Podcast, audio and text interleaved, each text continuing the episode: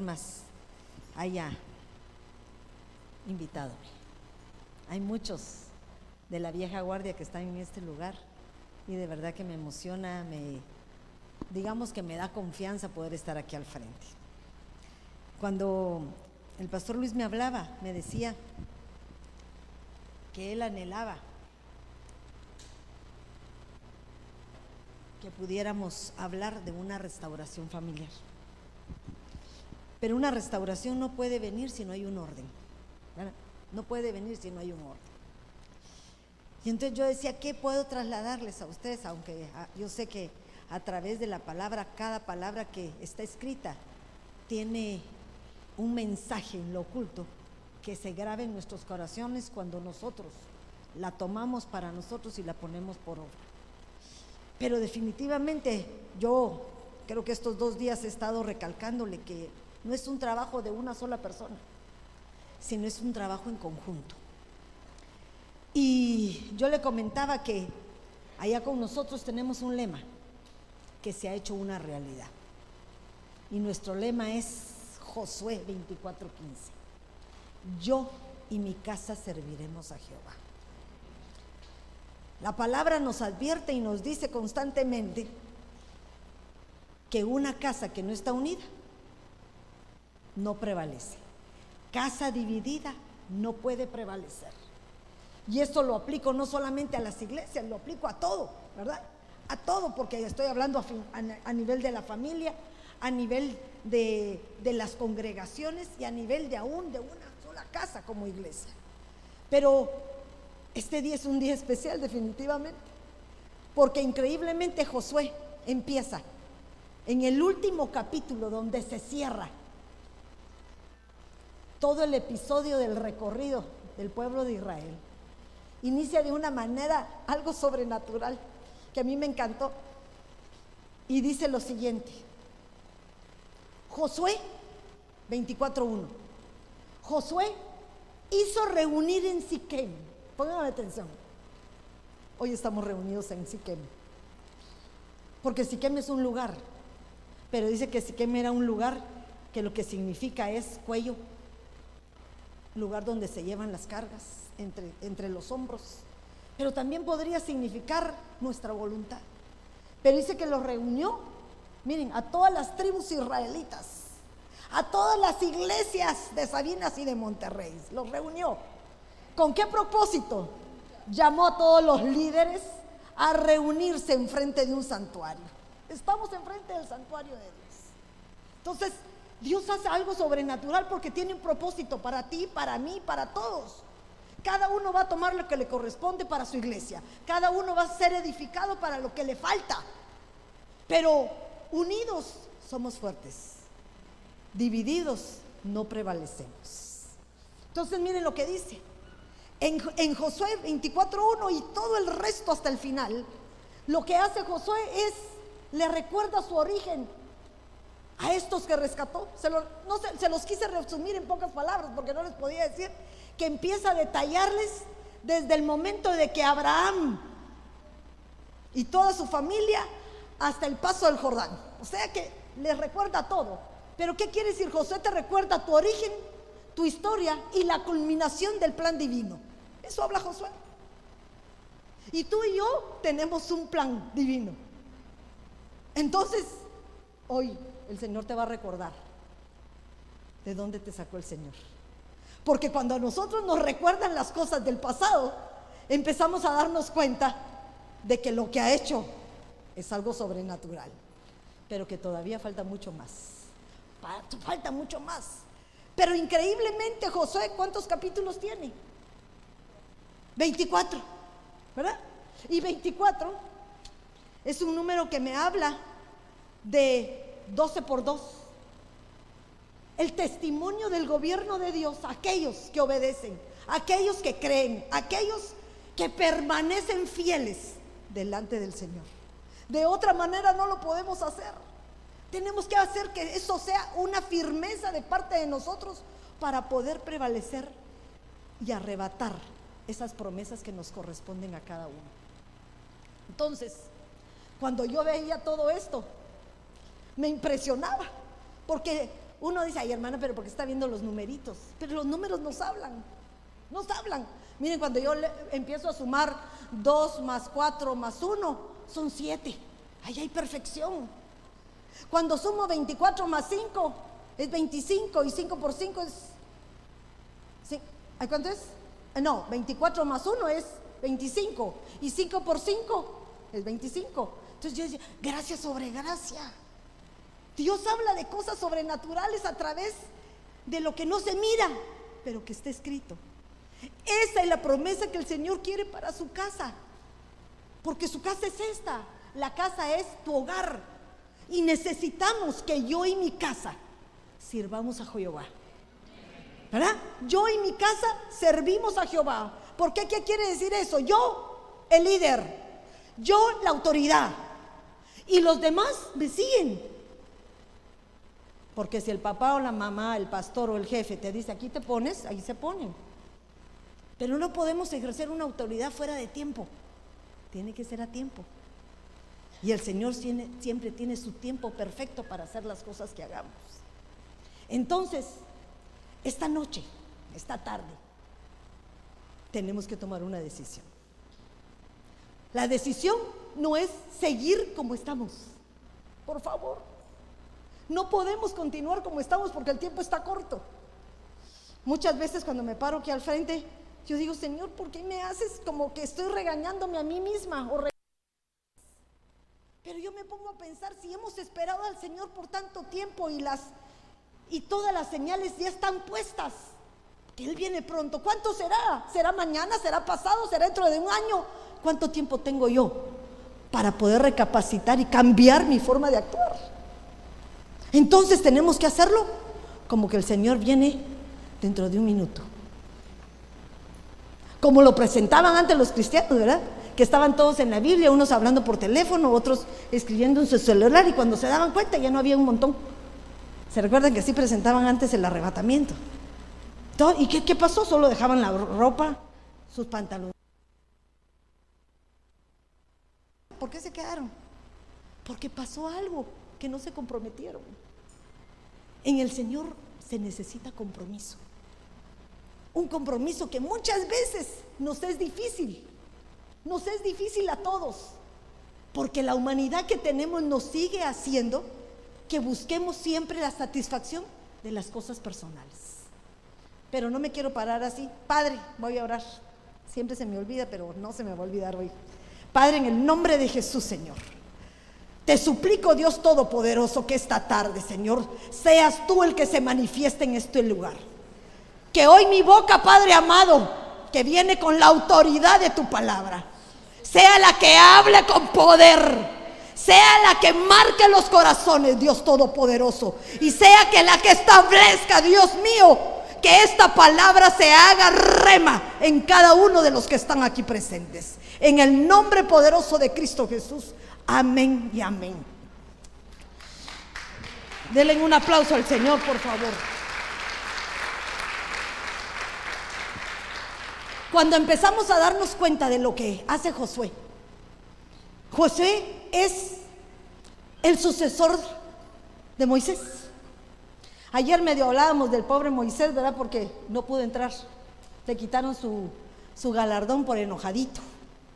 Y digo yo, si él fue el más manso y le quitaron, ¿quiénes somos nosotros para que no nos quite lo que nos corresponde?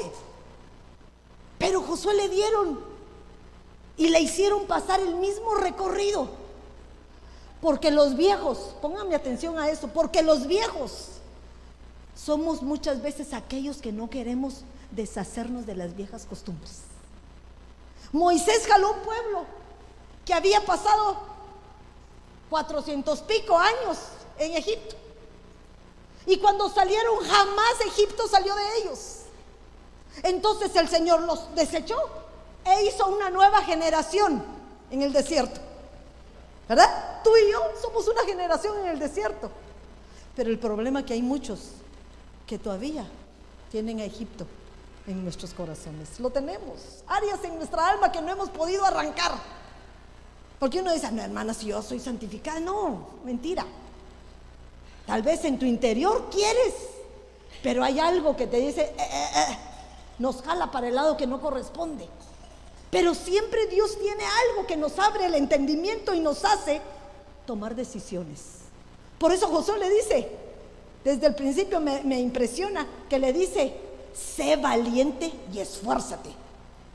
Cuatro veces se lo dice en el capítulo número uno. Cuatro veces. Y yo me pongo a decir, ¿por qué? Porque el Señor sabe el equilibrio. ¿Hasta dónde? Se lo dice porque Él necesita que establezca cuál es el poder que Él le ha dado. Porque le da un poder. Le da un poder de mando, le da un poder para que Él obedezca, le da un poder donde le rectifica lo que tiene que hacer, pero también le da poder para que haga justicia. El que no te funcione. En la última le dice, en mi país dirían Ishkamik, se murió. Ahora, pero no te está diciendo que mandemos a matar a los que no quieran estar con nosotros, no. Pero quiere decir que el que no quiere la vida, ¿qué va a querer? La muerte espiritual. Entonces no podemos andar a medias. O somos o no somos.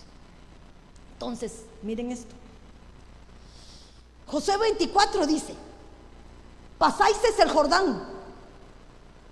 Tú y yo ya pasamos casi el Jordán. Estamos en ese proceso. Pasáis el Jordán y llegáis a Jericó. Y los habitantes de Jericó pelearon contra vosotros. Y también los amorreos, los fereceos, los cananeos, los hititas, los jerjoseos, los geneos, los jebuseos. Toda esta retajila de enemigos que no están afuera, sino están dentro de ti. Pónganme atención a esto. ¿Cuántos de nosotros ya derrotamos estos?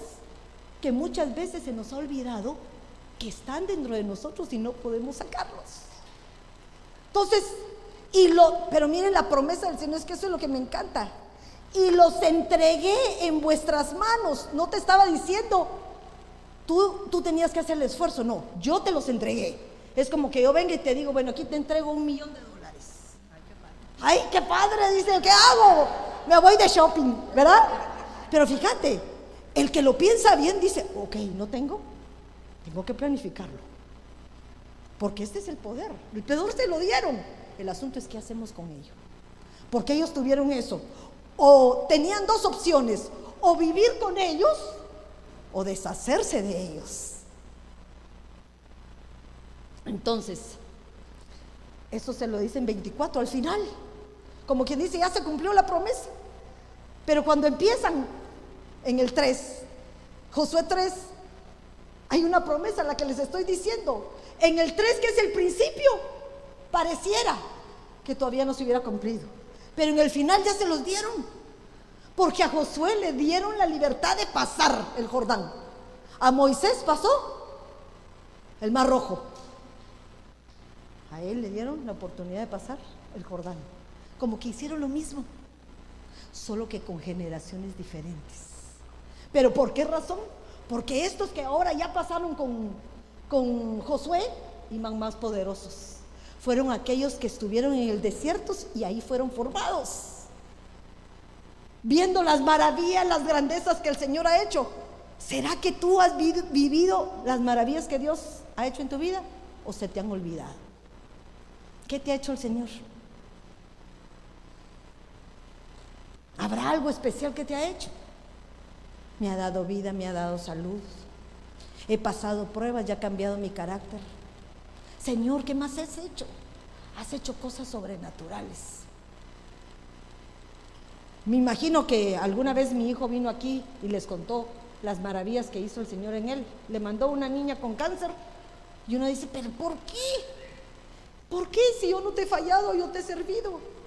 Pero aún en esos propósitos, el Señor se manifiesta para glorificarse.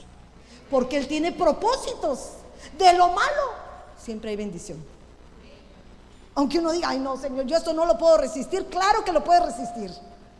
Al final de ese camino te vas, a voltear y vas a decir, gracias a Dios. Gracias a Dios por lo que pasé. Porque si no hubiera pasado lo que pasé, no sería la persona que soy hoy. Dios lo permite. Y lo permite para que nosotros cambiemos nuestra manera de pensar. Entonces miren esto, esta promesa nos lleva a darnos cuenta que si Él provocó en nosotros ya darnos en la mano a nuestros enemigos, entonces lo único que teníamos que hacerlo es agarrarlos, ahorcarlos, amarrarlos y destruirlos. ¿O no? Porque esos no son enemigos que estaban afuera, son enemigos que tendríamos que pelear porque los tenemos adentro. Entonces, cuando yo empiezo a ver cuáles son los enemigos, se los voy a pasar rapidito porque si no, no voy a terminar. Entonces el pastor Luis me regaña que me tardo mucho.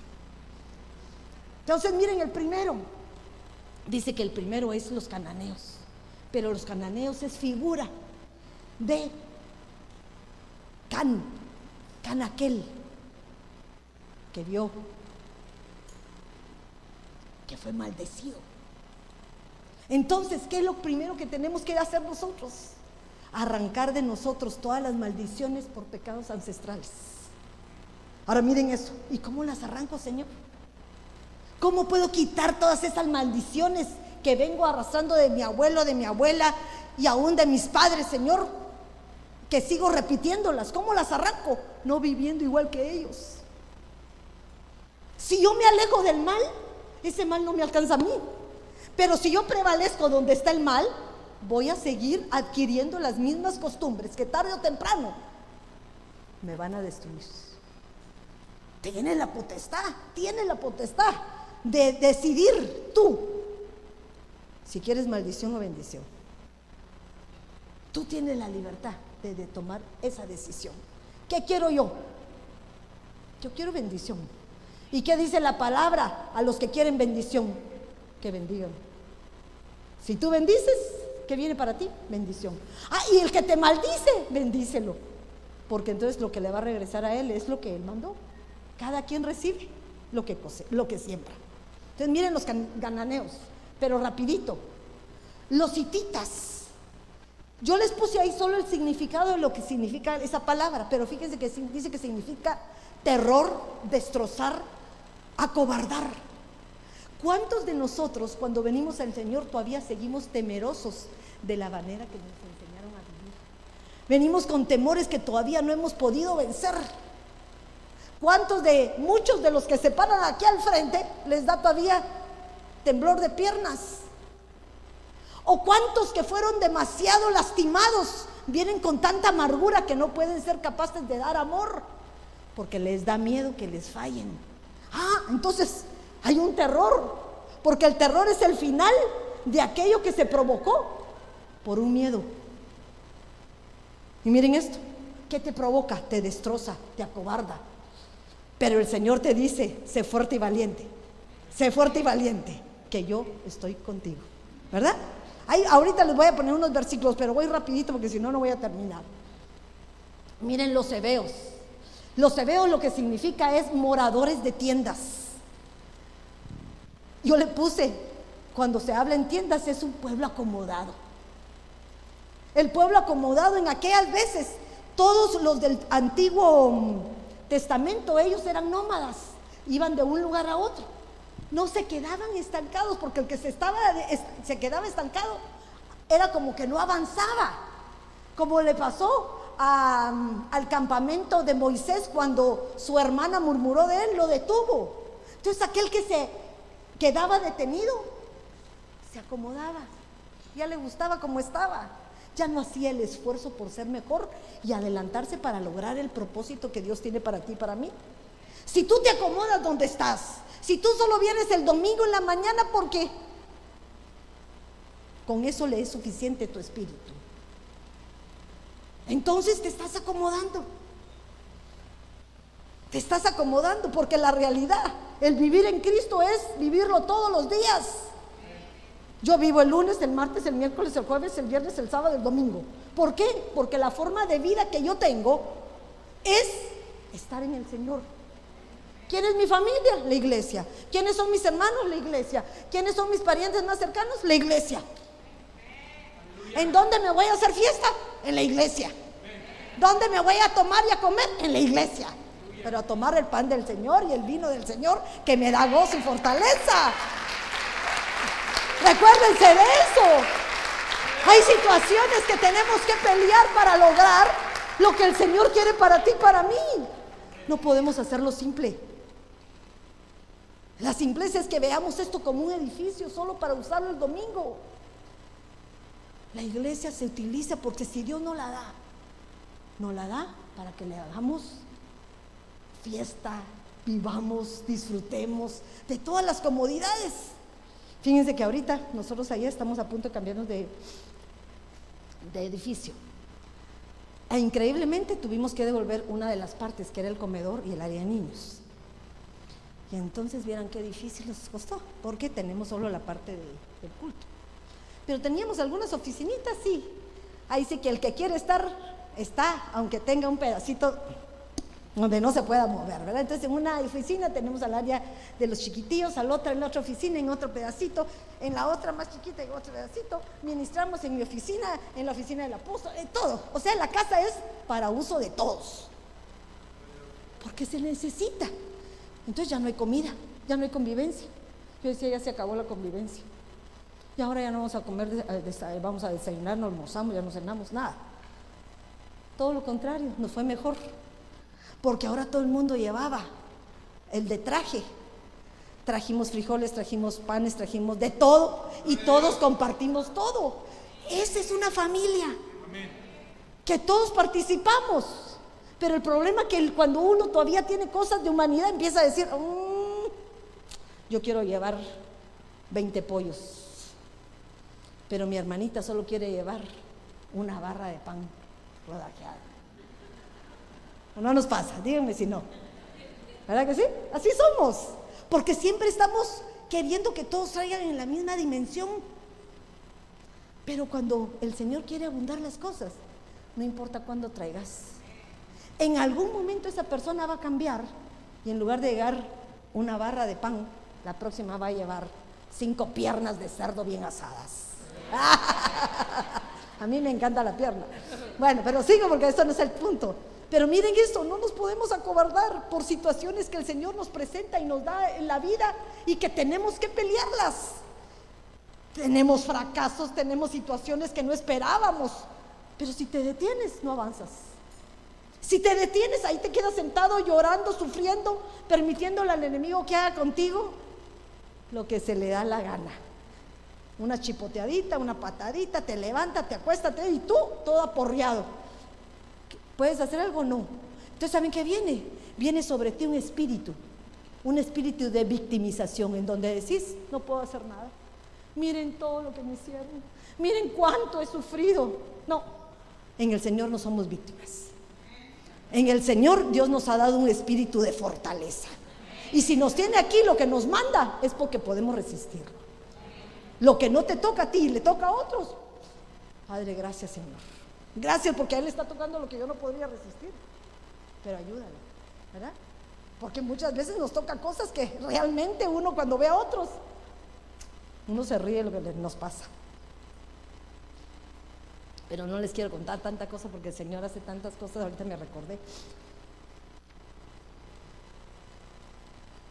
Los fereceos. Los fereceos lo que significa, miren lo que significa patán. ¿Qué les imagina ustedes como patán? Grosero, abusivo. Pero miren, sin muros, sin límites, campo abierto. Y yo me ponía a pensar, muchos de los que venimos del mundo, traemos ese mal en nuestro corazón, porque nunca tuvimos una autoridad, un padre, alguien que nos pusiera límites. Entonces creemos que todo lo que hemos logrado ha sido por nuestra propia fuerza. Entonces no permitimos que nadie nos diga absolutamente nada. Nada.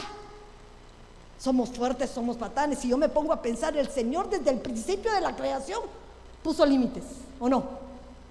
Podráis comer de todo el huerto, excepto. Ah, ahí hay un límite. Hay un límite. Siempre el Señor nos pone límites. Límites para que conserves tu integridad. Pero continúo. ¿Por qué? Estos son los males que tú tienes que sacar, pero Dios nos ha dado proveza para que podamos pelear contra cada uno de ellos. Y miren, los jerjeseos me llamaba la atención porque dice que son moradores en suelo arcilloso. Decía, ay Señor, pero dame por favor, ¿cómo es eso? ¿Cómo que estamos morando en suelo arcilloso? Pero fíjense que dice que la arcilla es uno de los materiales que más absorbe el agua. ¿Verdad? Más absorbe el agua. La echas y la chupa. Pero el problema es que la absorbe. Y cuando uno dice, ¿cómo que la absorbe? Pero la arcilla es dura. Entonces se me venía a mí que este tipo de personas son aquellas que a pesar de conocer la palabra y estar llenos de la palabra, no la ponen por obra. Entonces se me venía los sepulcros branqueados, aquellos que creen que saben mucho, pero por adentro están podriditos. Ahora, dice que estos jerjeseos de aquí, de este jerjeseo, viene aquel gadareno. ¿Se acuerdan del no, eh, no, ¿cómo dicen allá? El ganadero, no, el gadareno. Pero ese hombre era un hombre que vivía en los sepulcros, porque estaba en continuo ciclo y no podía salir de ellos.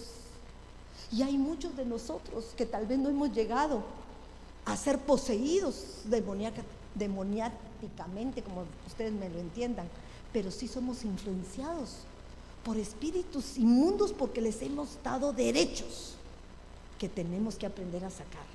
¿Quién te libera? La palabra de Dios. Ay, no, hermana, yo necesito que venga la chonita para que me libere porque solo ella dice palabras que de parte del Señor que me... No, la palabra libera, la alabanza libera, la adoración te libera. El permanecer en la casa del Señor te libera. ¿Verdad? Eso es la realidad. Pero muchas veces queremos exhibir para poder sacar de nosotros ese espíritu que les decía. Somos víctimas. Entonces que todo, ahí está la hermana endemoniada, que acabamos de sacarle cinco demonios, vomitó, hizo de todo, y al día siguiente está exactamente igual. ¿Cómo es eso? Yo no creo que el Señor esté. ¿Qué tipo de potestades podríamos tener si todo el día estamos en, el mismo, en la misma situación? Entonces hasta en eso el Señor es un Dios de orden, un Dios de orden en el cual tenemos que perseverar en Él y el Señor va a hacer la obra, pero si ponemos el empeño para hacerlo.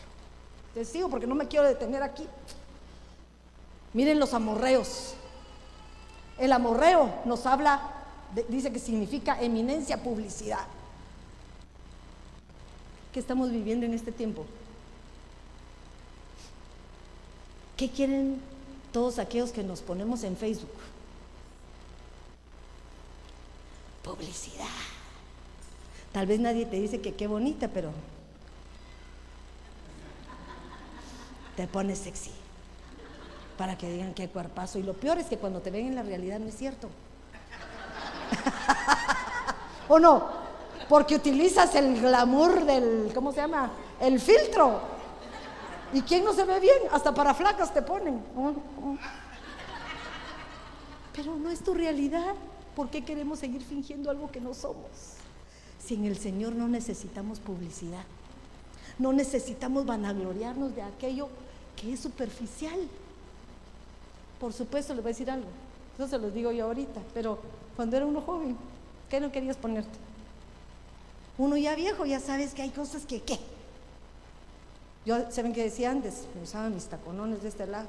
Los que me conocen saben, así, me. Y me decían, no, zapato bajito, no, no, no, no. Porque decía yo, antes muerta que sencilla.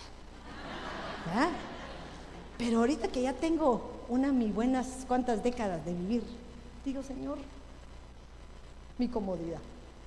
Prefiero mi zapato bajito. Ya me duelen los juanetes, ya me duelen los pies, ya me duele todo. Pero ¿por qué razón? Ya empezás a darte cuenta que todo esto es una vanagloria. Todo es vanidad, dice Eclesiastes.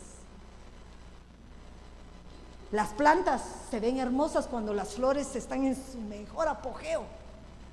Pero la realidad, tarde o temprano, la planta, la flor se muere. Y ya no hay de ella. Ahora, si hay una buena flor, va a haber un buen fruto en algún momento. Porque lo que queda y lo que se va a degustar es lo que no se mira. Tú y yo somos lindos, pero es mejor lo que hay dentro de ti, porque eso lo está transformando el Señor. Pero miren, no lo puede transformar si no servimos yo y mi casa, porque en el servicio de la casa nos empezamos a conocer todas nuestras debilidades. Aquella me cae mal, aquella me no sé cuántos, esta... Hasta tronas tus tacones. Pero es parte del el proceso. Tenemos que aprender a amar a mi hermano. Te cae mal porque es creída, anda y abrazala y besala. Hola hermanita. Hola, ¿cómo está? Y alguna, una de tantas veces, esta me besa tanto que ahora la voy a tener que besar yo. ¿La besas y la abrazas? ¿O no? Así hay que ser. Así hay que, yo tengo una hermanita, si me está oyendo, se va a reír ahorita de mí. Porque me dice, ¿por qué usted no me da un beso? siempre te estoy abrazando y besando. No, pero hoy no me ha dado. Ay, no. Le dije, no, no, no, tampoco estás exagerada. Todo el día querés que esté abrazada a ti. No. Se, enoja.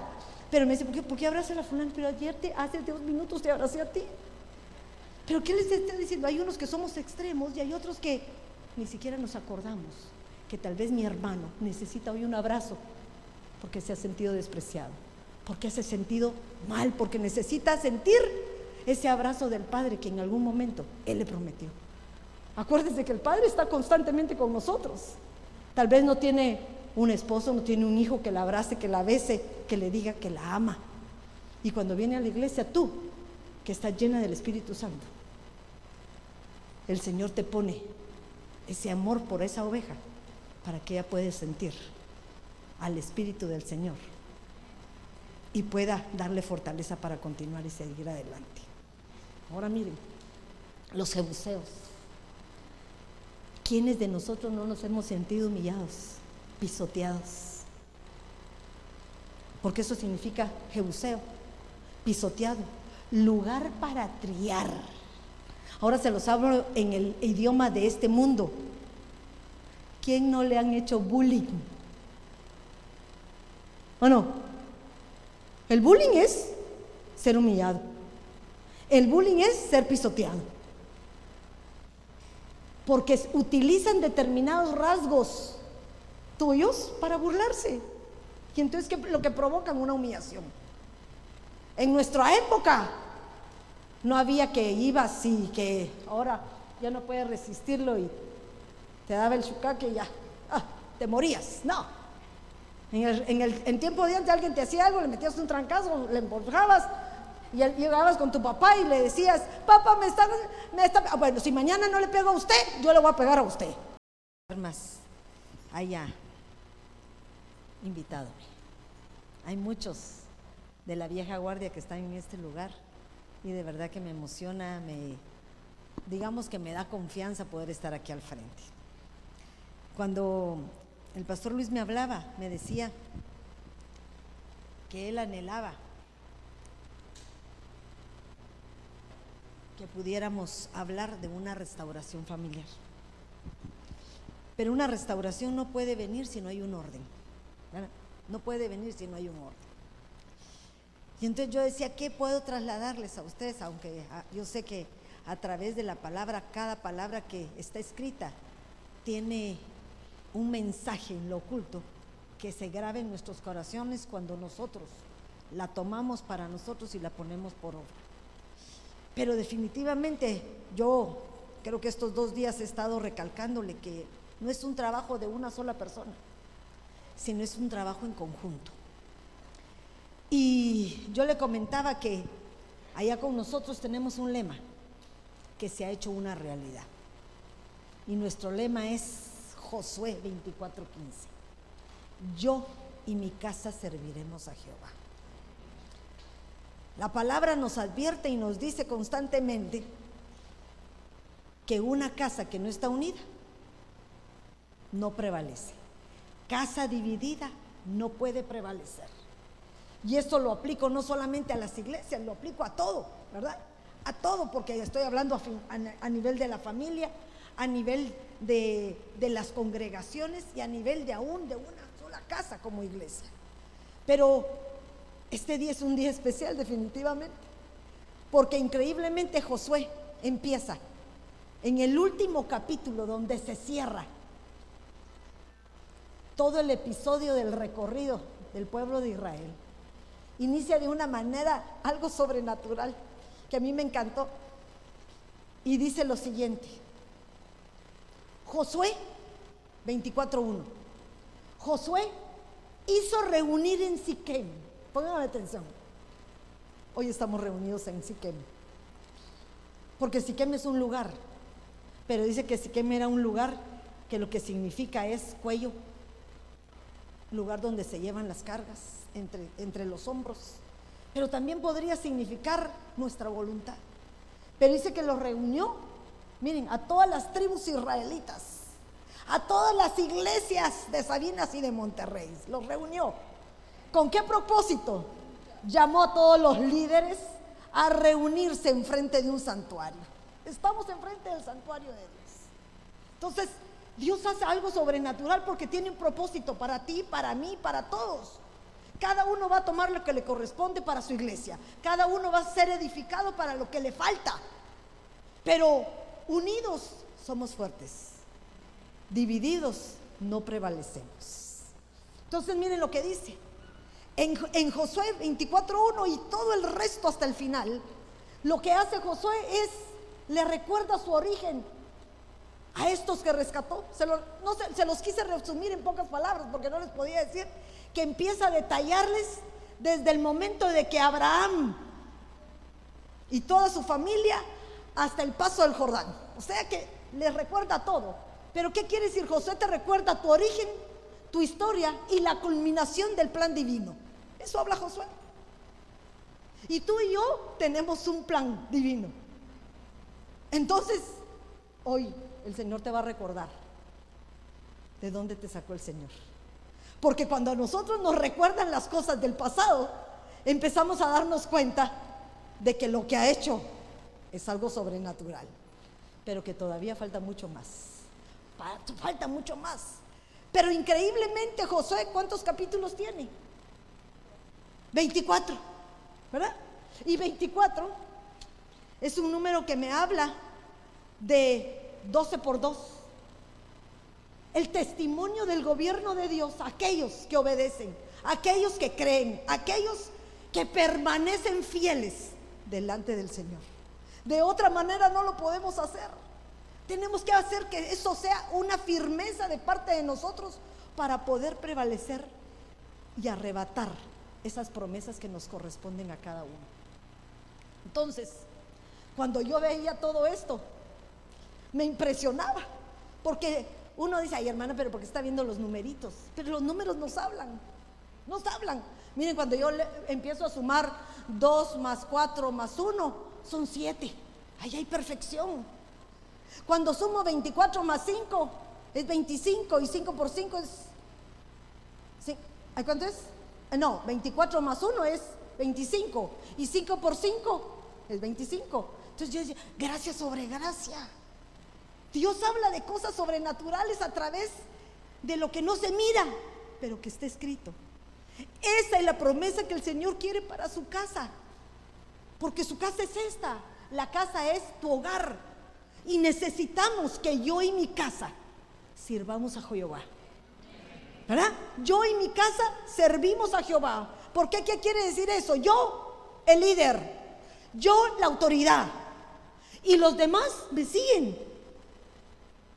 Porque si el papá o la mamá, el pastor o el jefe te dice aquí te pones, ahí se ponen. Pero no podemos ejercer una autoridad fuera de tiempo. Tiene que ser a tiempo. Y el Señor siempre tiene su tiempo perfecto para hacer las cosas que hagamos. Entonces, esta noche, esta tarde, tenemos que tomar una decisión. La decisión no es seguir como estamos. Por favor, no podemos continuar como estamos porque el tiempo está corto. Muchas veces cuando me paro aquí al frente, yo digo, Señor, ¿por qué me haces como que estoy regañándome a mí misma pero yo me pongo a pensar, si hemos esperado al Señor por tanto tiempo y las y todas las señales ya están puestas, que Él viene pronto, ¿cuánto será? ¿Será mañana? ¿Será pasado? ¿Será dentro de un año? ¿Cuánto tiempo tengo yo para poder recapacitar y cambiar mi forma de actuar? Entonces tenemos que hacerlo como que el Señor viene dentro de un minuto. Como lo presentaban antes los cristianos, ¿verdad? que estaban todos en la Biblia, unos hablando por teléfono, otros escribiendo en su celular y cuando se daban cuenta ya no había un montón. ¿Se recuerdan que sí presentaban antes el arrebatamiento? ¿Y qué, qué pasó? Solo dejaban la ropa, sus pantalones. ¿Por qué se quedaron? Porque pasó algo que no se comprometieron. En el Señor se necesita compromiso. Un compromiso que muchas veces nos es difícil. Nos es difícil a todos. Porque la humanidad que tenemos nos sigue haciendo que busquemos siempre la satisfacción de las cosas personales. Pero no me quiero parar así. Padre, voy a orar. Siempre se me olvida, pero no se me va a olvidar hoy. Padre, en el nombre de Jesús, Señor. Te suplico, Dios Todopoderoso, que esta tarde, Señor, seas tú el que se manifieste en este lugar. Que hoy mi boca, Padre amado, que viene con la autoridad de tu palabra, sea la que hable con poder, sea la que marque los corazones, Dios Todopoderoso, y sea que la que establezca, Dios mío, que esta palabra se haga rema en cada uno de los que están aquí presentes. En el nombre poderoso de Cristo Jesús. Amén y amén. Denle un aplauso al Señor, por favor.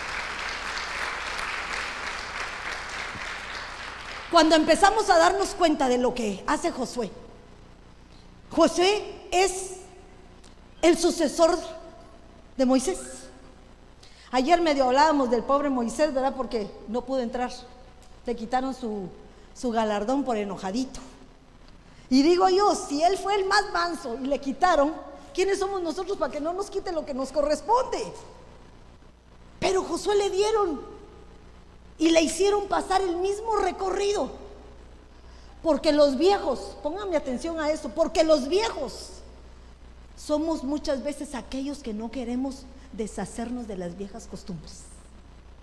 Moisés jaló un pueblo que había pasado cuatrocientos pico años en Egipto. Y cuando salieron jamás Egipto salió de ellos. Entonces el Señor los desechó e hizo una nueva generación en el desierto. ¿Verdad? Tú y yo somos una generación en el desierto. Pero el problema es que hay muchos que todavía tienen a Egipto en nuestros corazones. Lo tenemos. Áreas en nuestra alma que no hemos podido arrancar. Porque uno dice, no, hermana, si yo soy santificada. No, mentira. Tal vez en tu interior quieres, pero hay algo que te dice, eh, eh, eh, nos jala para el lado que no corresponde. Pero siempre Dios tiene algo que nos abre el entendimiento y nos hace tomar decisiones. Por eso Josué le dice, desde el principio me, me impresiona que le dice, sé valiente y esfuérzate. Cuatro veces se lo dice en el capítulo número uno. Cuatro veces. Y yo me pongo a decir, ¿por qué? Porque el Señor sabe el equilibrio. ¿Hasta dónde? Se lo dice porque Él necesita que establezca cuál es el poder que Él le ha dado. Porque le da un poder. Le da un poder de mando, le da un poder para que Él obedezca, le da un poder donde le rectifica lo que tiene que hacer, pero también le da poder para que haga justicia. El que no te funcione.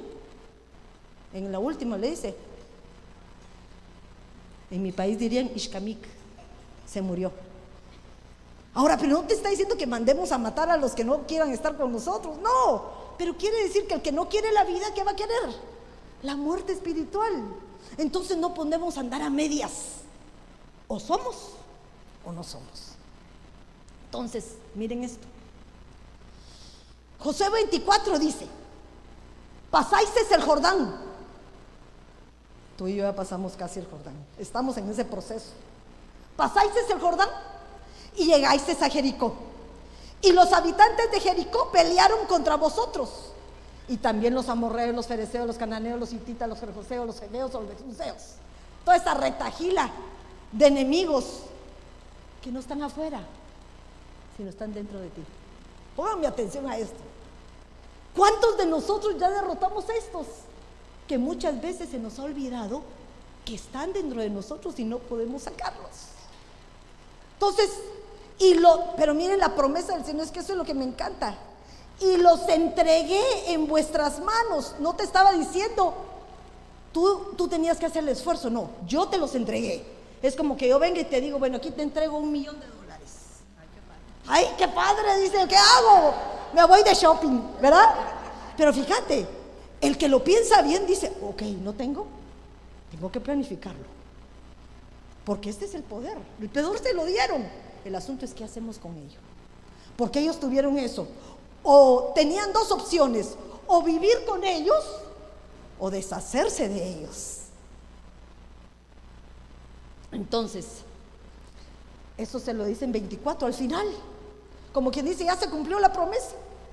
Pero cuando empiezan en el 3, Josué 3, hay una promesa, la que les estoy diciendo. En el 3, que es el principio, pareciera que todavía no se hubiera cumplido.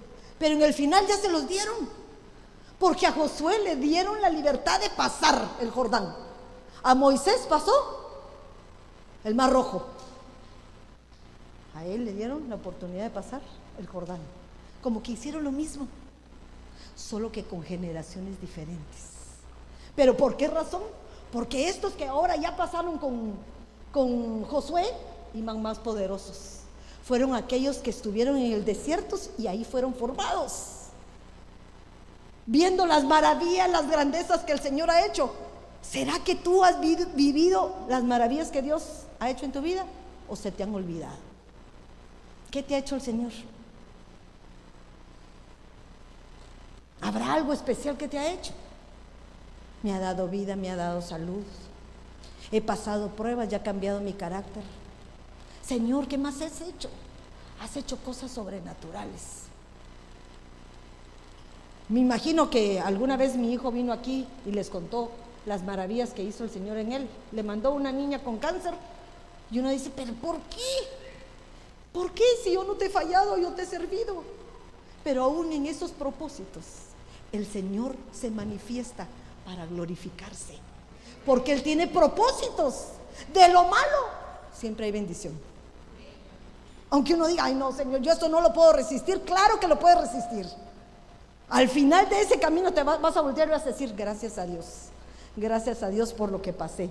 Porque si no hubiera pasado lo que pasé, no sería la persona que soy hoy. Dios lo permite. Y lo permite para que nosotros cambiemos nuestra manera de pensar.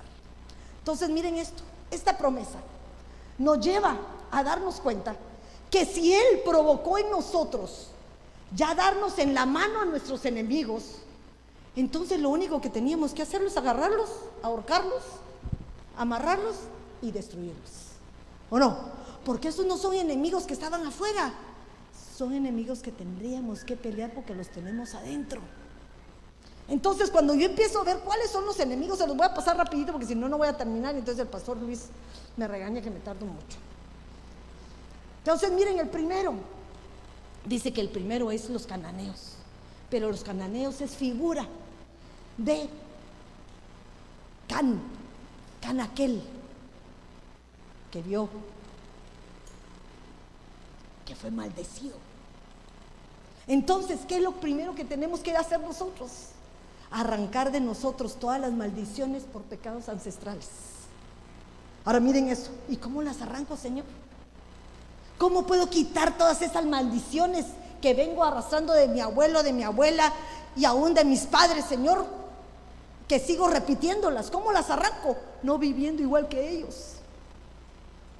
Si yo me alejo del mal, ese mal no me alcanza a mí. Pero si yo prevalezco donde está el mal, voy a seguir adquiriendo las mismas costumbres que tarde o temprano me van a destruir. Tiene la potestad, tiene la potestad de decidir tú si quieres maldición o bendición. Tú tienes la libertad de, tomar esa decisión. ¿Qué quiero yo? Yo quiero bendición. ¿Y qué dice la palabra a los que quieren bendición? Que bendigan. Si tú bendices, ¿qué viene para ti? Bendición. Ah, y el que te maldice, bendícelo. Porque entonces lo que le va a regresar a él es lo que él mandó. Cada quien recibe lo que, lo que siembra. Entonces miren los gananeos, pero rapidito. Los hititas. Yo les puse ahí solo el significado de lo que significa esa palabra, pero fíjense que dice que significa terror, destrozar, acobardar. ¿Cuántos de nosotros cuando venimos al Señor todavía seguimos temerosos de la manera que nos enseñaron a vivir? Venimos con temores que todavía no hemos podido vencer. ¿Cuántos de muchos de los que se paran aquí al frente les da todavía temblor de piernas? ¿O cuántos que fueron demasiado lastimados vienen con tanta amargura que no pueden ser capaces de dar amor? Porque les da miedo que les fallen. Ah, entonces hay un terror, porque el terror es el final de aquello que se provocó por un miedo. Y miren esto, ¿qué te provoca? Te destroza, te acobarda. Pero el Señor te dice, sé fuerte y valiente, sé fuerte y valiente, que yo estoy contigo. ¿Verdad? Ahorita les voy a poner unos versículos, pero voy rapidito porque si no, no voy a terminar. Miren los hebeos. Los hebeos lo que significa es moradores de tiendas. Yo le puse, cuando se habla en tiendas, es un pueblo acomodado. El pueblo acomodado en aquellas veces, todos los del Antiguo Testamento, ellos eran nómadas, iban de un lugar a otro. No se quedaban estancados, porque el que se, estaba, se quedaba estancado era como que no avanzaba, como le pasó al campamento de Moisés cuando su hermana murmuró de él, lo detuvo. Entonces aquel que se quedaba detenido, se acomodaba, ya le gustaba como estaba, ya no hacía el esfuerzo por ser mejor y adelantarse para lograr el propósito que Dios tiene para ti y para mí. Si tú te acomodas donde estás, si tú solo vienes el domingo en la mañana, porque con eso le es suficiente tu espíritu. Entonces te estás acomodando. Te estás acomodando porque la realidad, el vivir en Cristo es vivirlo todos los días. Yo vivo el lunes, el martes, el miércoles, el jueves, el viernes, el sábado, el domingo. ¿Por qué? Porque la forma de vida que yo tengo es estar en el Señor. ¿Quién es mi familia? La iglesia. ¿Quiénes son mis hermanos? La iglesia. ¿Quiénes son mis parientes más cercanos? La iglesia. ¿En dónde me voy a hacer fiesta? En la iglesia. ¿Dónde me voy a tomar y a comer? En la iglesia. Pero a tomar el pan del Señor y el vino del Señor que me da gozo y fortaleza. Recuérdense de eso. Hay situaciones que tenemos que pelear para lograr lo que el Señor quiere para ti y para mí. No podemos hacerlo simple. La simpleza es que veamos esto como un edificio solo para usarlo el domingo. La iglesia se utiliza porque si Dios no la da, no la da para que le hagamos fiesta, vivamos, disfrutemos de todas las comodidades.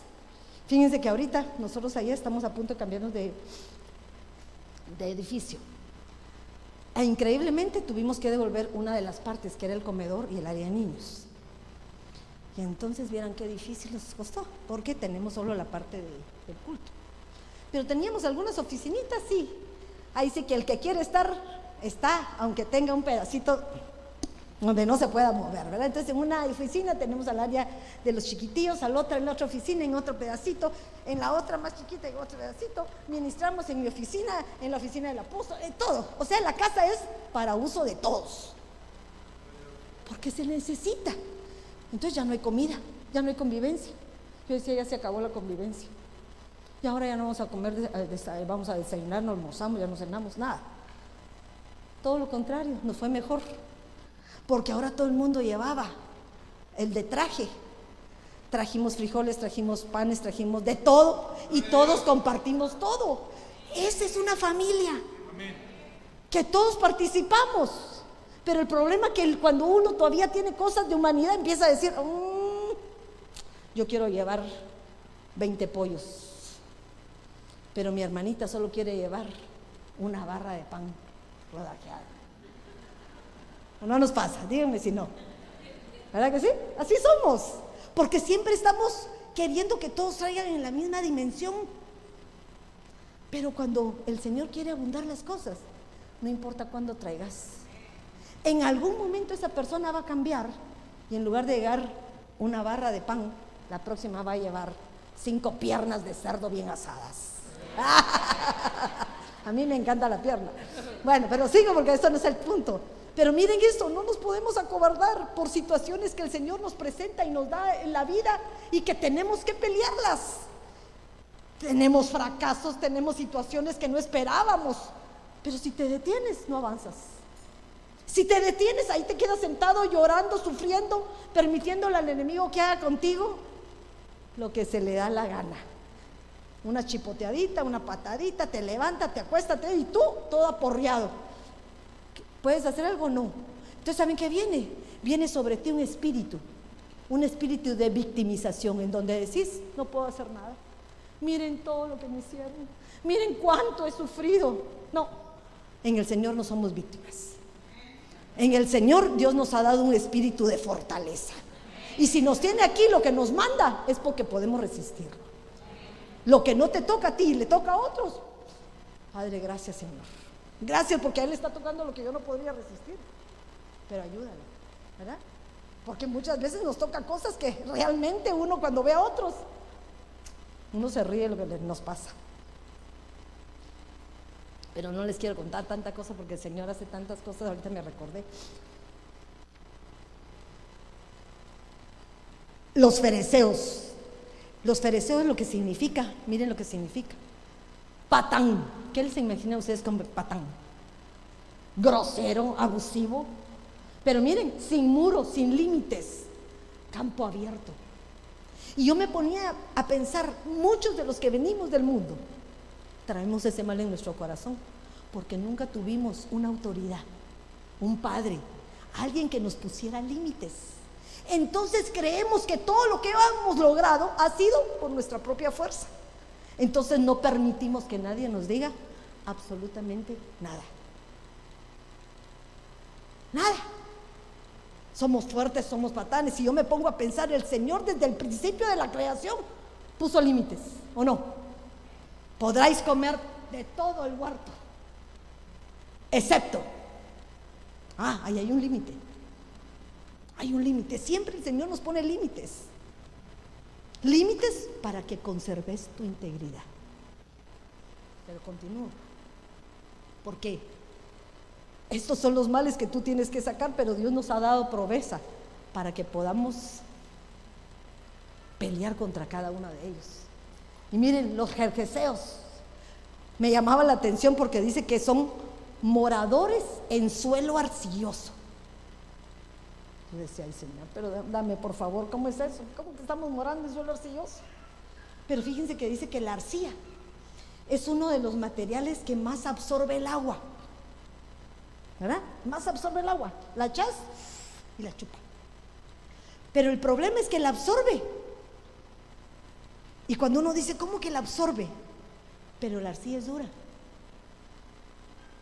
Entonces se me venía a mí que este tipo de personas son aquellas que a pesar de conocer la palabra y estar llenos de la palabra, no la ponen por obra.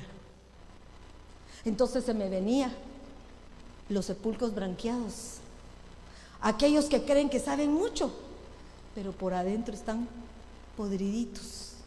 Ahora, dice que estos jerjeseos de aquí, de este jerjeseo, viene aquel gadareno. ¿Se acuerdan del no, eh, no, ¿cómo dicen allá? El ganadero, no.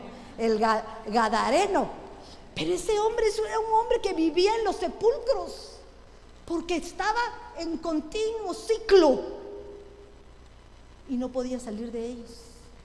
Y hay muchos de nosotros que tal vez no hemos llegado a ser poseídos demoniáticamente, como ustedes me lo entiendan, pero sí somos influenciados por espíritus inmundos porque les hemos dado derechos que tenemos que aprender a sacar. ¿Quién te libera? la palabra de Dios. Ay, no, hermana, yo necesito que venga la chonita para que me libere, porque solo ella dice palabras que de parte del Señor que me. No, la palabra libera, la alabanza libera, la adoración te libera. El permanecer en la casa del Señor te libera.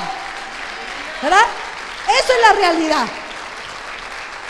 Pero muchas veces queremos exhibir para poder sacar de nosotros ese espíritu que les decía. Somos víctimas. Entonces que todo, ahí está la hermana endemoniada, que acabamos de sacarle cinco demonios, vomitó, hizo de todo, y al día siguiente está exactamente igual. ¿Cómo es eso? Yo no creo que el Señor esté. ¿Qué tipo de potestades podríamos tener si todo el día estamos en, el mismo, en la misma situación? Entonces, hasta en eso el Señor es un Dios de orden. Un Dios de orden en el cual tenemos que perseverar en Él y el Señor va a hacer la obra.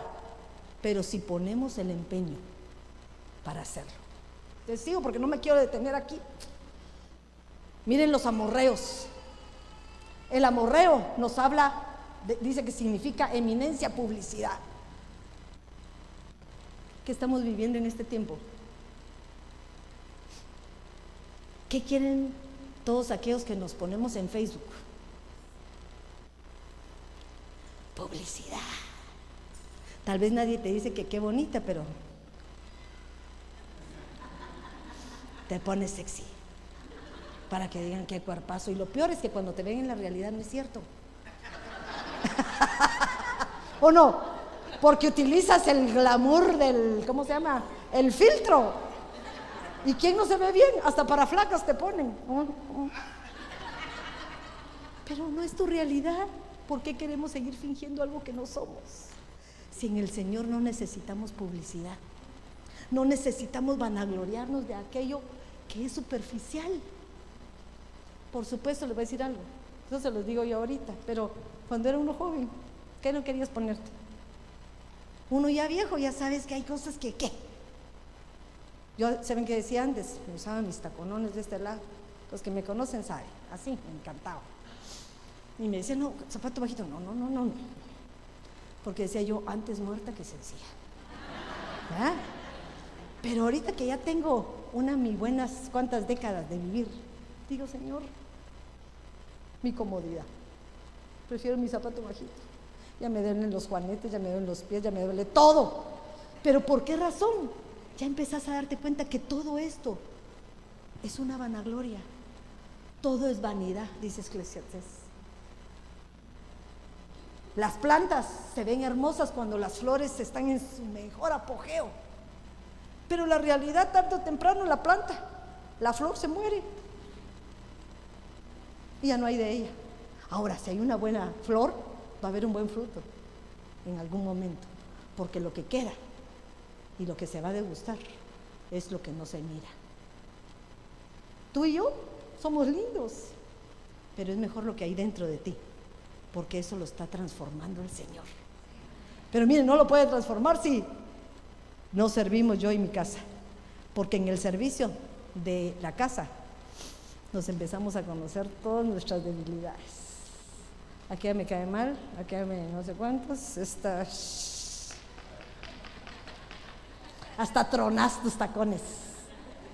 Pero es parte del el proceso. Tenemos que aprender a amar a mi hermano. Te cae mal porque es creída, anda y abrazala y besala. Ay, hola hermanita. Hola, ¿cómo está? Y alguna, una de tantas veces, esta me besa tanto que ahora la voy a tener que besar yo. La besas y la abrazas. ¿O no? Así hay que ser. Así hay que, yo tengo una hermanita, si me está oyendo, se va a reír ahorita de mí. Porque me dice, ¿por qué usted no me da un beso? Siempre te estoy abrazando y besando. No, pero hoy no me ha dado. Ay, no. Le dije, no, no, no, tampoco estás exagerada. Todo el día querés que esté abrazada a ti. No. Se, enoja. Pero me dice, ¿por qué, ¿por qué abrazas a la fulana? Pero ayer, te, hace dos minutos te abracé a ti. Pero ¿qué les está diciendo? Hay unos que somos extremos y hay otros que ni siquiera nos acordamos que tal vez mi hermano necesita hoy un abrazo porque se ha sentido despreciado porque hace sentido mal, porque necesita sentir ese abrazo del Padre que en algún momento Él le prometió. Acuérdense que el Padre está constantemente con nosotros. Tal vez no tiene un esposo, no tiene un hijo que la abrace, que la bese, que le diga que la ama. Y cuando viene a la iglesia, tú, que estás llena del Espíritu Santo, el Señor te pone ese amor por esa oveja para que ella pueda sentir al Espíritu del Señor y pueda darle fortaleza para continuar y seguir adelante. Ahora miren, los jebuseos. ¿Quiénes de nosotros no nos hemos sentido humillados, pisoteados? Porque eso significa jebuseo, pisoteado, lugar para triar. Ahora se los hablo en el idioma de este mundo. ¿Quién no le han hecho bullying? ¿O no? El bullying es ser humillado. El bullying es ser pisoteado. Porque utilizan determinados rasgos tuyos para burlarse. Y entonces lo que provocan una humillación. En nuestra época no había que ibas y que ahora ya no puedes resistirlo y te daba el chucaque y ya, ah, te morías. No. En, el, el, en tiempo de antes alguien te hacía algo, le metías un trancazo, le emborrabas y llegabas con tu papá y le decías, papá, me está, me está, ah, bueno, si mañana no le pego a usted, yo le voy a pegar a usted. Así nos decían, ¿verdad? Pero ahora, ¿qué hacen los muchachitos que no pueden defenderse? No puedo resistir ya más la vida. Me suicido, me corto las venas, me hago miles de rajaduras, porque creen que esa es la salida. Pero la realidad, Dios tiene mejores cosas. Pero ¿saben qué es lo que sucede? Que no hemos trasladado eso que el Señor le dio a Josué. Esfuérzate y sé valiente. ¿Cómo se esfuerza uno, hermanos? ¿Cómo se esfuerzan? Ay, háblenme, no sean así. ¿Ah? Ah, venciendo el temor, haciendo lo que no puedes hacer, lo haces. Ejercitándote en lo que te cuesta, te esforzás. No nos han hablado constantemente del atleta, que nosotros somos como atletas, que necesitamos disciplina, pero no disciplina por favor de castigo, no, disciplina de hábitos que se establecen y se hacen parte de nuestra vida. Esfuérzate. Ah, tengo que bajar 20 libras. Cierro mi boca, como mis hierbitas, como mi lechuga, como todo lo que me va a ayudar para que me mantenga flaca, ¿o no? Pero si en lugar de digo, como hacen ahorita los del TikTok, ¿verdad? Dicen que no voltee a ver la coca. Perfecto, ya no la voltea, no la mira. Tonterías como para burlarse de aquellos que no tienen la fortaleza para hacer determinadas cosas. Pero estos siete, miren cómo es eso. El Señor está pidiendo de nosotros la perfección espiritual. Y cada uno de estos nos evita que la alcancemos. Nos evita que la alcancemos.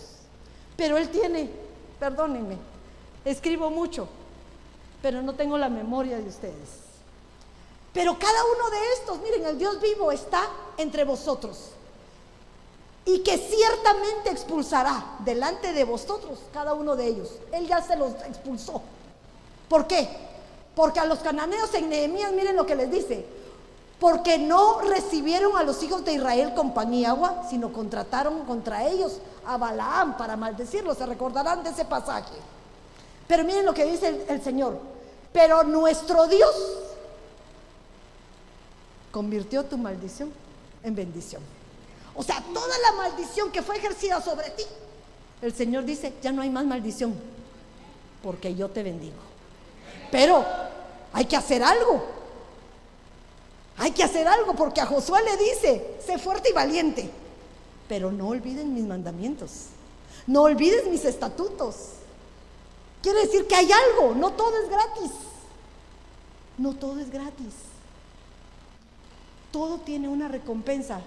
Cuando tú trabajas, te pagan. ¿Verdad? Cuando tú vienes a la iglesia, el Señor te bendice. Cuando tú diezmas, el Señor te prospera. O sea, todo tiene una bendición. Pero de igual manera aquí, el Señor te va a bendecir si también tú bendices. Si tú no quieres arrastrar las generaciones de tu pasado, de tu papá, de tu mamá, de tu abuelo, ¿qué hay que hacer? Uno, rechazar, pero también alejarse de aquello que te hace daño. Si mi problema es alcoholismo y mi abuelo, mi padre fueron alcohólicos y toda mi familia es con problemas de alcohol, ¿por qué voy a llevar a mis hijos a un lugar en donde ellos van a ser igual que aquello que yo estoy queriendo evitar? Corto, corto. Ay, ¿por qué no? Ya como que sos cristianita, ya no quieres ir aquí conmigo al cumpleaños. No, no, no todavía no tengo la fuerza. Pero cuando la tenga, voy a ir al cumpleaños, me voy a sentar y voy a decir, no, muchas gracias. Hay un momento en donde el Señor nos permite enfrentarnos a nuestros enemigos, porque ya estamos capacitados para poder hacerlo. Mientras no, dice que del pecado huyes. Está lloviendo. Uy. Miren los otros, los hititas. Su promesa está escrita en el Salmo 91.4. Dice que Él nos va a cubrir con sus plumas y bajo sus alas hallaremos refugio. El que está bajo la sombra del Altísimo. ¿Quién puede contra ellos? Nadie. Entonces, ¿qué sucederá? Hallará refugio, escudo, baluarte y su fidelidad. No temerás al terror de la noche, ni a las flechas que vuelan de día, y hace muchas más promesas. Pero aquellos que estamos bajo una cobertura, creo que aquí les han hablado muchas veces, porque esto es un tema de las casas de refugio. Las casas de refugio eran donde llevaban a aquellos que iban huyendo por un pecado que habían cometido. Y los metían a esas cajas, para, esas cajas, a esas cajas, no, a esas casas, para protegerlos. Las ciudades de refugio, ciudades. Pero compréndanme que a veces me traba la lengua. Pero gracias a Dios porque aquí me lo compone. Entonces esas ciudades es tu iglesia. Porque vienes a estar bajo una autoridad que cubre a todo aquel que te esté persiguiendo a nivel espiritual. Mientras permanezcas. Dice que mientras permanezca el sacerdote, vas a estar a salvo. Puede ser que sea el sacerdote que te pusieron o puede ser que cuando regrese el sacerdote por ti también estés a salvo.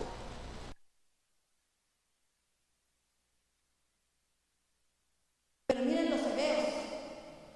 Los hebeos son aquellos que me llamaban la atención porque son aquellos que hablaba que, vivían en tiendas de campaña. Y miren lo que dice en 2 Corintios 5.1. De hecho sabemos que si esta tienda de campaña en que vivimos se deshace, le está diciendo de las cosas terrenales, tenemos un Dios, tenemos de Dios un edificio, una casa eterna en el cielo. O sea, no te preocupes tanto por lo que tienes aquí materialmente, que cuando tú te vayas o te mueras, no te llevas nada. Absolutamente nada. ¿Se recuerdan de aquel pasaje en la Biblia donde había un hombre millonario y no sabía qué hacer con tanto que le había dado al Señor? Y dijo, tengo que hacer más graneros para meter todo lo que, lo que he almacenado. Voy a guardar todas mis riquezas. Y le dice al Señor, mañana, necio, mañana morirás. ¿Qué les parece? Nadie tiene la vida comprada, ni sabe cuándo vamos a morir. Disfrute el momento. Hay muchos que ahorramos,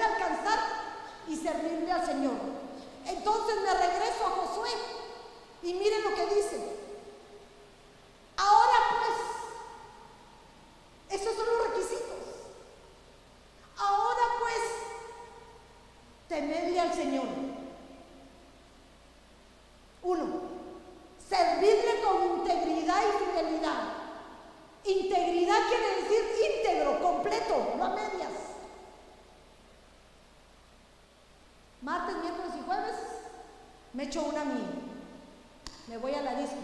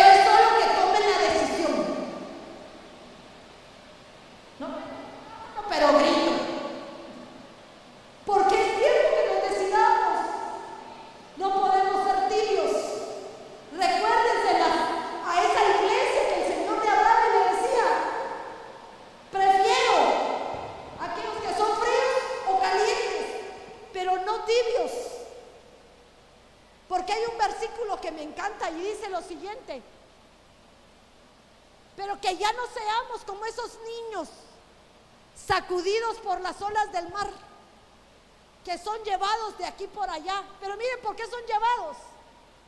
por todos los vientos de doctrina.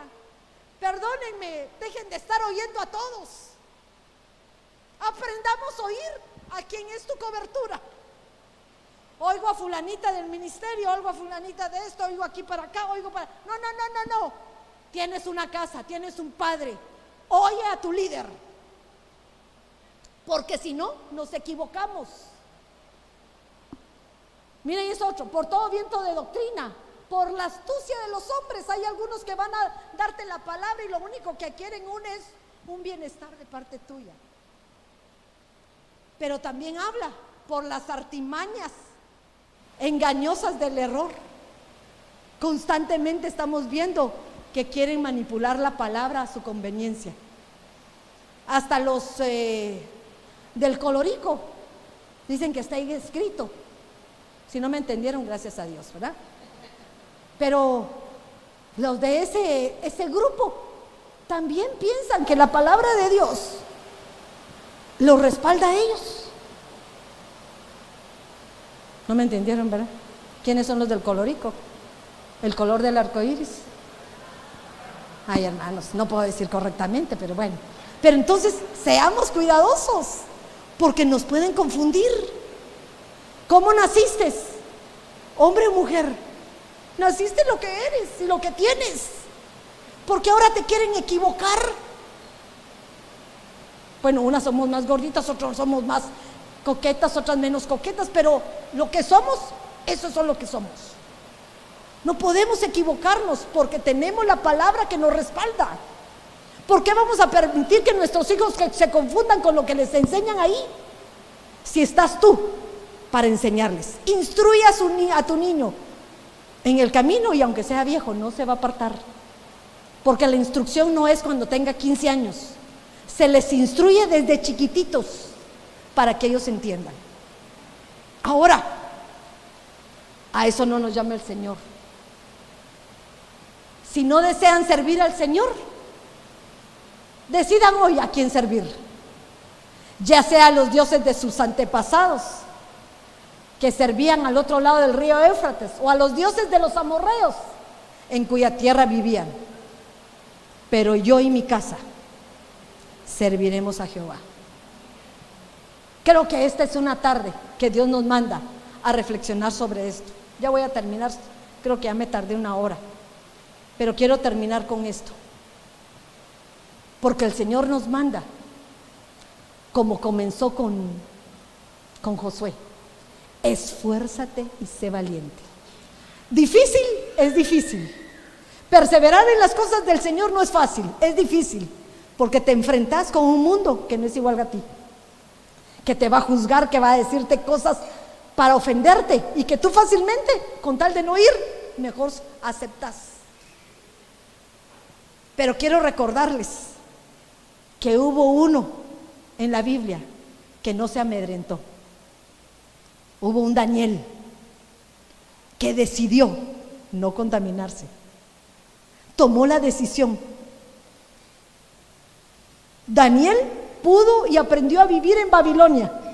Dice que aprendió su idioma, trabajó en, ese lugar, pero lo que a él le contaminaba, él dijo, esto no. Aprendió a poner sus límites. Entonces, ¿qué nos pide el Señor? Sé fuerte y valiente, porque tú darás a este pueblo posesión de la tierra que juré a tus padres que le daría. Ahora tu cabeza de casa, sé fuerte y valiente, para que así como el Señor te dio la posesión de lo que hoy pisan tus pies, de igual manera mañana se lo dé a tus hijos, a tus nietos y a tus bisnietos, y hasta todas las generaciones, hasta, hasta las mil generaciones que Dios bendice para ti.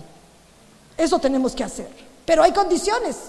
La segunda vez que le dice, solamente sé fuerte, miren, solamente sé fuerte y valiente y cuídate de cumplir toda la ley de Moisés. No te estoy hablando que la ley de Moisés, te estoy hablando de un mandamiento. Amarás a tu Dios sobre todas las cosas y a tu prójimo como a ti mismo. Tres cosas en uno. porque ahorita estamos bajo la gracia. Este tiempo de gracia que nos bendice, este tiempo de gracia que nos transforma. No te desvíes de ella ni a la derecha ni a la izquierda, para que tengas éxito donde quiera que vayas. Me llamaba la atención. Que tengas éxito. ¿Y saben cuál es el éxito eh, en el Señor? Ser bendecido. Ese es el éxito. Miren el siguiente. Uno dice, hermano, si lo dijo cuatro veces, sí, no, pero cada cosa te pide algo. Aquí ya le habla diferente. Aquí como que lo regaña y le dice, no te lo he ordenado. Como quien dice, yo ya lo vio como que se estaba medio rajando. ¿Verdad? Como que ya le dio miedo enfrentarse a lo que le venía. No, esfuérzate y sé valiente. No temas ni te acobardes, porque el Señor tu Dios estará contigo, digo, donde quiera que vayas. Miren, hay un momento en que cualquier momento de nuestra vida cristiana temblamos. Queremos tirar la talla, toalla, porque no podemos soportar. Pero nosotros estamos edificados en la roca que he escrito. Vengan las tormentas, vengan los vientos huracanados, todo lo que venga, yo voy a resistir. Eso es lo que le está diciendo. Pero miren el último, ese me llamó la atención. Cualquiera, pongan atención, cualquiera que se revela contra tu mandato y no obedezca tus palabras en lo que le mandes, se le dará muerte. ¿Saben qué se me imagina ahí? Ejecutan una disciplina. Uno tiene que ser firme en lo que decides. Si tú tomas una decisión, yo y mi casa, va a ser yo y mi casa. Ah, no, no, es que mi niño no quiere venir a la iglesia porque se aburre, hermana. Que venga. De tanto ir, algo se le queda. Algo se le queda. Solamente sé fuerte y valiente. Porque esto último, para mí, marca. A veces amamos demasiado y no queremos lastimar. Pero el Señor nos exige, nos exige que tomemos la decisión. ¿Alguien me va a acompañar? Creo que cada una de las palabras que Josué, cuando tú lo leas o te pongas a leerlo porque es hermoso, Josué era un siervo de Dios. Josué, increíblemente,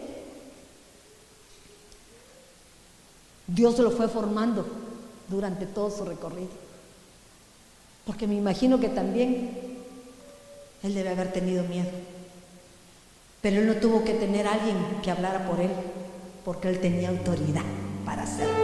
Él era dos en todo, dos en uno. Moisés tuvo necesidad de tener a Aarón, pero Josué, solito porque sabía que quien estaba con él era el Señor. Y cuando nosotros confiamos en este Dios vivo, ¿quién contra ti? ¿Quién contra ti? Si Él te da la victoria en todo lo que tú quieras hacer. El problema es que descubras y sepas que tienes un guerrero delante de ti que va a pelear